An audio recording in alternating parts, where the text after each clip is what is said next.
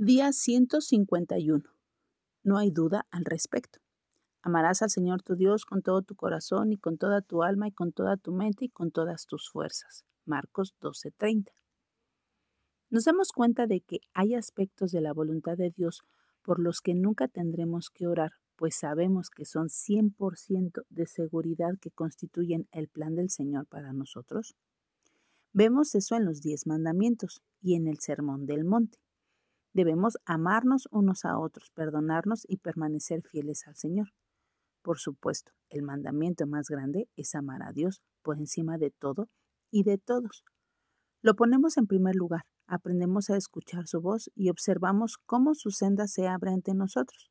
Somos pacientes en nuestro amor por Él y por los demás.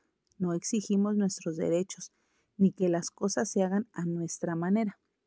En lugar de eso, Debemos rendirnos a Dios independientemente de lo que Él nos pida y que esa es la devoción que Él merece por ser nuestro Señor y Salvador. De igual manera, debemos ser agradecidos.